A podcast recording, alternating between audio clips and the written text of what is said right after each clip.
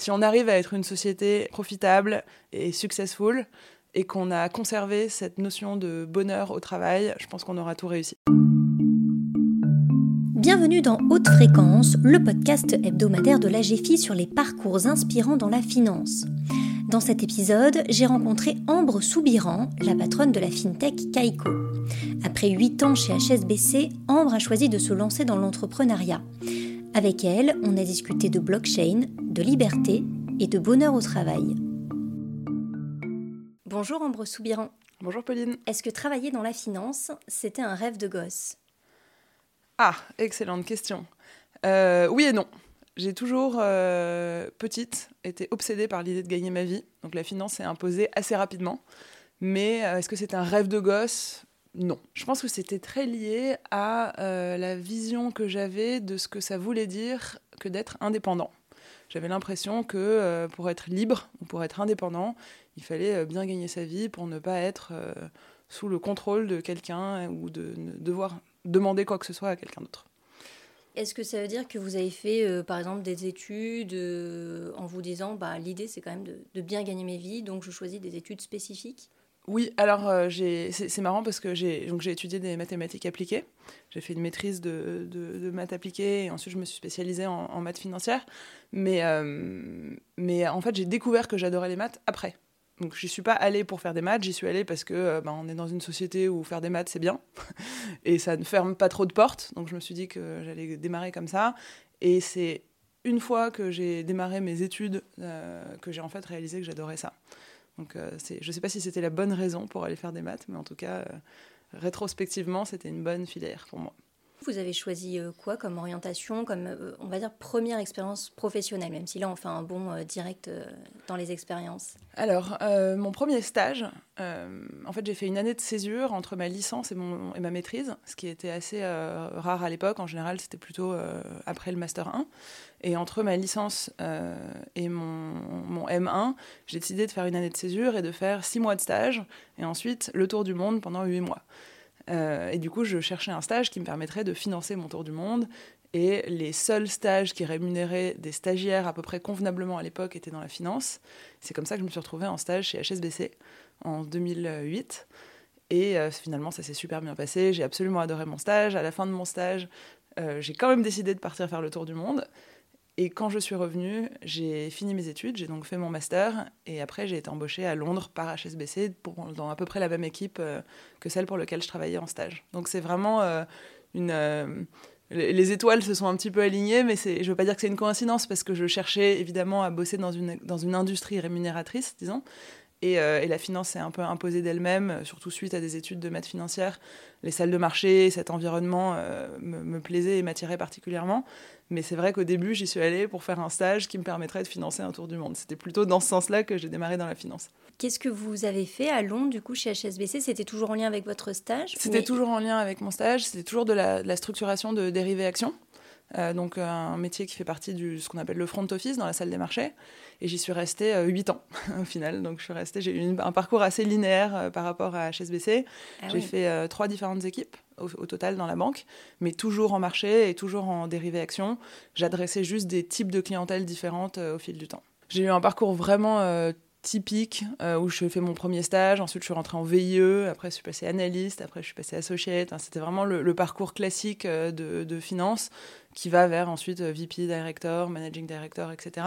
J'ai fini par euh, quitter la banque du coup pour euh, racheter la société que je dirige actuellement et qui reste liée quand même à la finance et aux actifs financiers puisque c'est dans l'univers de la blockchain et que ma vision de ce que veut dire la blockchain est en fait très proche des marchés de capitaux et de, de, de ce que ça peut représenter pour la finance, notamment la finance de marché. Qu'est-ce qui, dans cette expérience chez, SBC, vous sert le plus dans le cadre de, de vos fonctions? Alors, je dirais que de mon expérience chez HSBC, il y a énormément de choses déjà qui me servent encore aujourd'hui.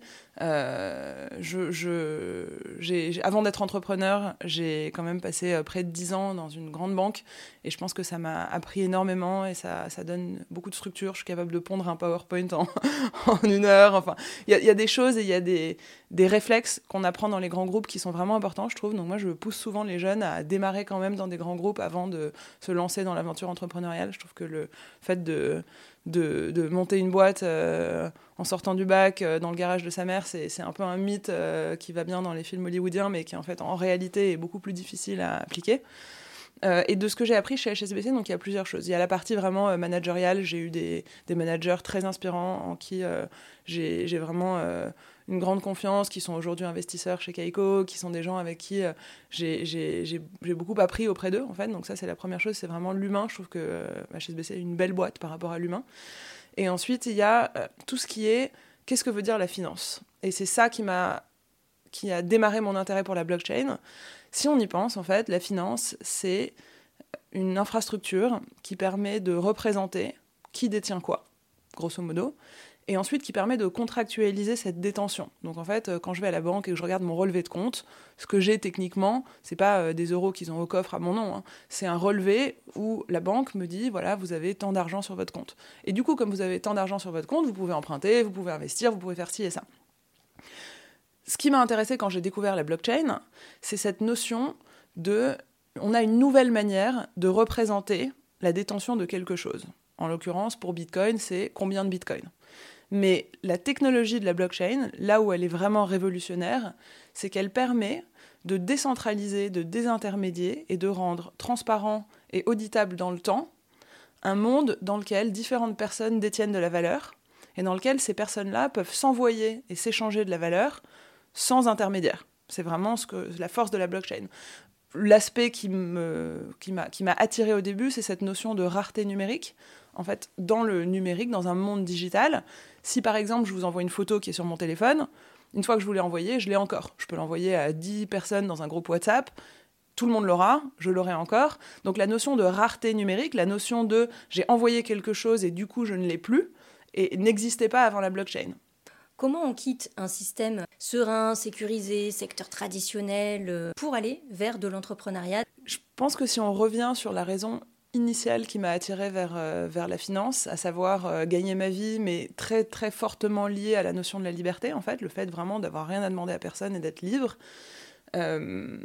Je pense que j'ai réalisé que j'étais pas si libre que ça dans la banque, qu'en fait euh, je travaillais de 7h du mat à 23h et qu'on avait des horaires compliqués et qu'on avait beaucoup de boulot et qu'en fait euh, on gagnait bien nos vies mais on n'avait pas euh, déjà Londres c'est une ville super chère donc en fait on n'épargnait pas tant que ça et deuxièmement ben, même si on gagnait trois fois plus on n'avait pas énormément de, de, de, temps en fait pour tout simplement être libre de sa vie, de ses choix, etc.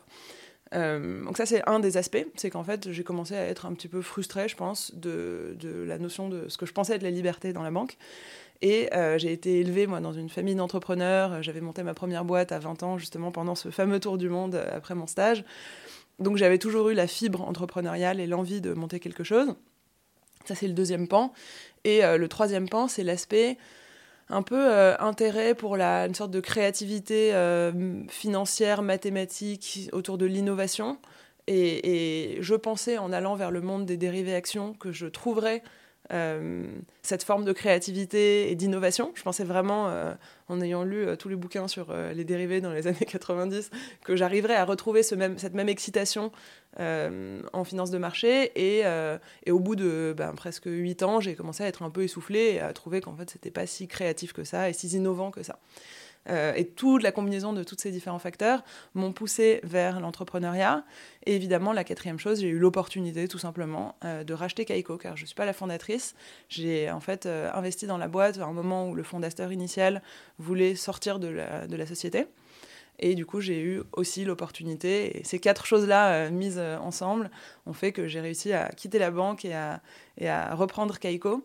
Vous étiez dans quel état d'esprit au moment du rachat de Kaiko Hyper excitée. Euh, j'ai, enfin, franchement, je trouve que so far, ça a été une expérience extraordinaire. Et, et j'ai pas encore eu de de gros moments de doute, disons, ni, au début, ni maintenant. Je pense que c'est un peu le propre de l'entrepreneur, c'est en fait euh, d'être persuadé que ça va marcher.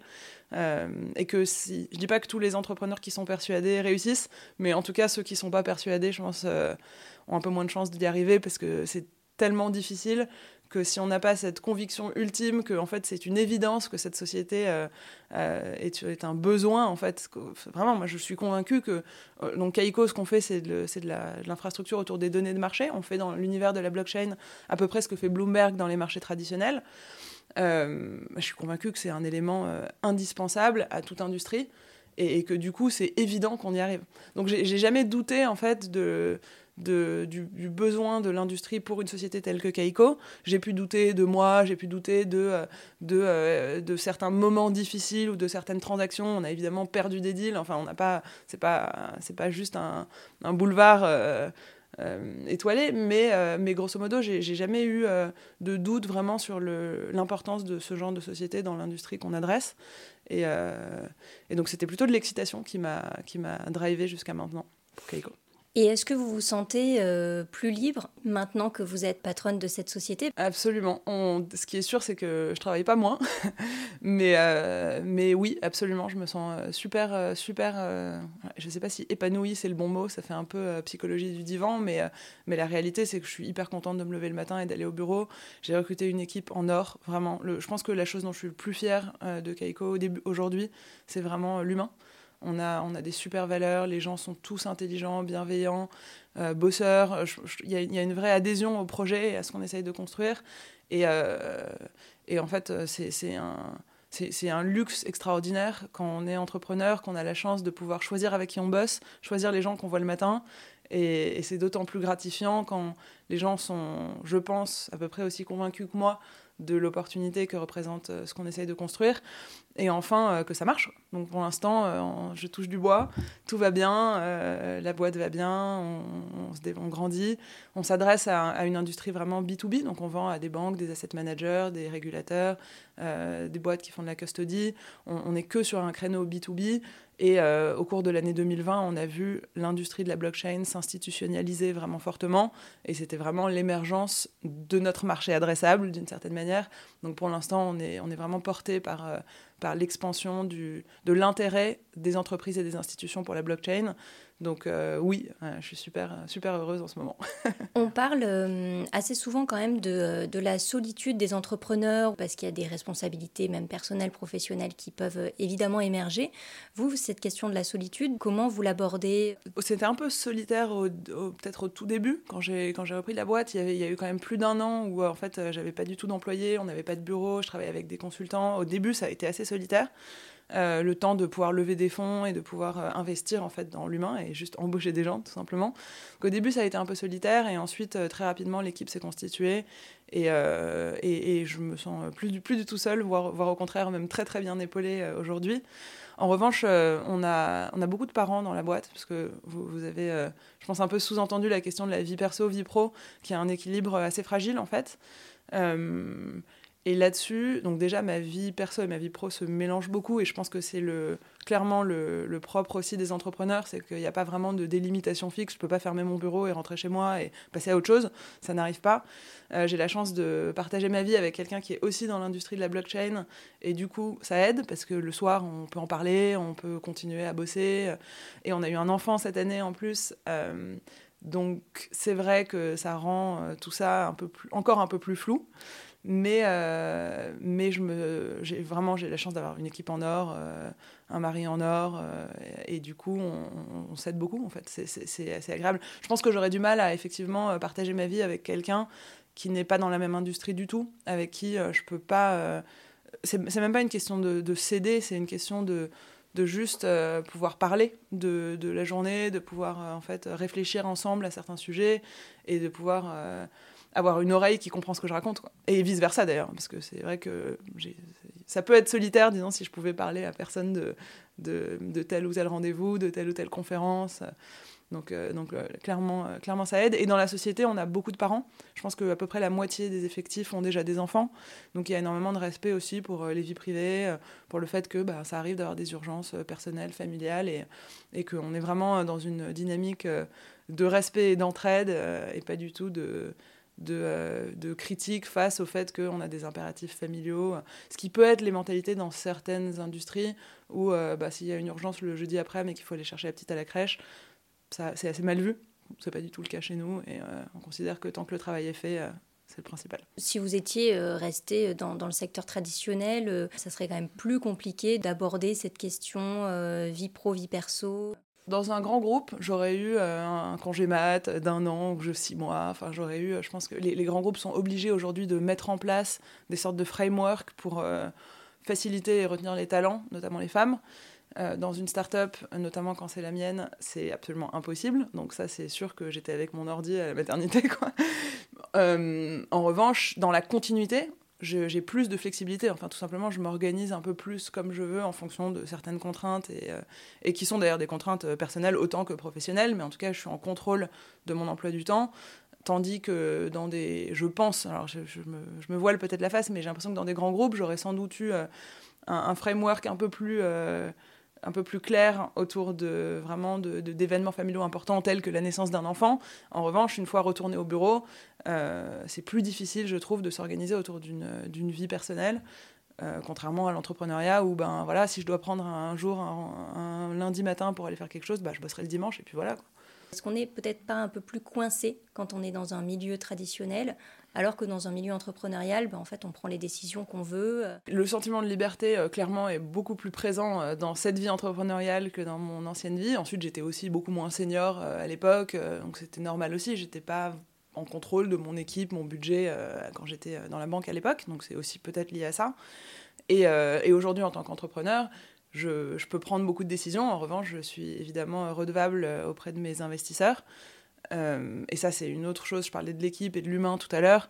Euh, je peux dire exactement la même chose de mes investisseurs. Euh, j'ai des gens qui sont absolument brillants, assez bienveillants. Ensuite, je touche du bois. Pour l'instant, tout se passe bien, donc ils n'ont pas eu de raison de, de, de, ne pas l'être. Mais c'est vrai que j'ai des investisseurs qui sont excessivement aidants, qui sont intelligents, qui, qui bossent vraiment, enfin, qui, qui font leur leur, leur, leur boulot d'accompagner, d'aider et d'amplifier l'impact que les, que les entrepreneurs vont avoir sur leur business et leur industrie.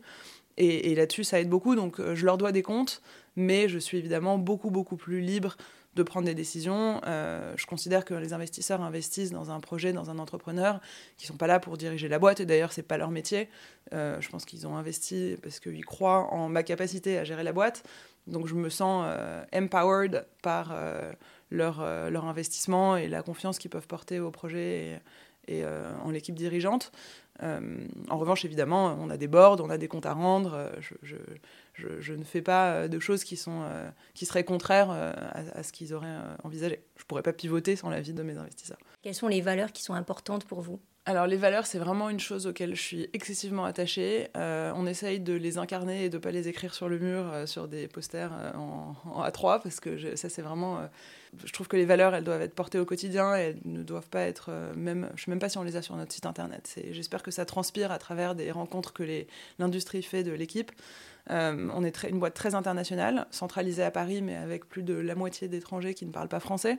Donc on a vraiment une culture de l'international, de l'ouverture, du respect de euh, différentes cultures, différents régimes alimentaires, différentes religions. Vraiment, ça, c'est une des choses, je pense, qui font la force de Kaiko. Et qui d'ailleurs représente assez bien l'industrie de la blockchain, euh, qui, est une industrie assez ouverte, je trouve, dans laquelle il y a beaucoup de tolérance et de bienveillance. Euh, à part évidemment certains excès qu'on peut voir sur les réseaux sociaux et à la télé. Mais globalement, euh, quand on va dans un hackathon euh, de blockchain, c'est généralement une ambiance plutôt bienveillante et plutôt internationale. et ensuite, ce que j'essaye d'incarner pour mon équipe, bah, c'est d'incarner les valeurs. Et j'ai une, une doctrine que j'aime bien et que, et que je dis, c'est qu'en fait, on ne peut pas gagner de l'argent sans en dépenser. Donc il faut se donner les moyens de nos ambitions. C'est-à-dire qu'il faut faire les choses en grand. J'essaye de, euh, typiquement, euh, pas euh, parce que je suis une start-up, sous-payer les gens, parce que je suis une start-up, ne pas bien recevoir nos clients quand on les reçoit. On a pris des beaux bureaux. Je trouve que le cadre de travail et la qualité de vie euh, est hyper importante. Donc euh, c'est ce que je disais tout à l'heure aussi sur le respect de la vie privée, le respect de l'équilibre. Qu'en fait, euh, plus les employés sont heureux et plus les employés sont confortables, entre guillemets. Je dis pas confortable au sens assis sur leur laurier, je dis confortable vraiment matériellement. Ben, plus ils feront bien leur boulot et plus ils seront contents de venir au boulot. Et ça, c'est quelque chose en, quoi je crois énormément. et que j'incarne, j'espère, tous les jours au bureau pour que les, les gens aient le plaisir de travailler.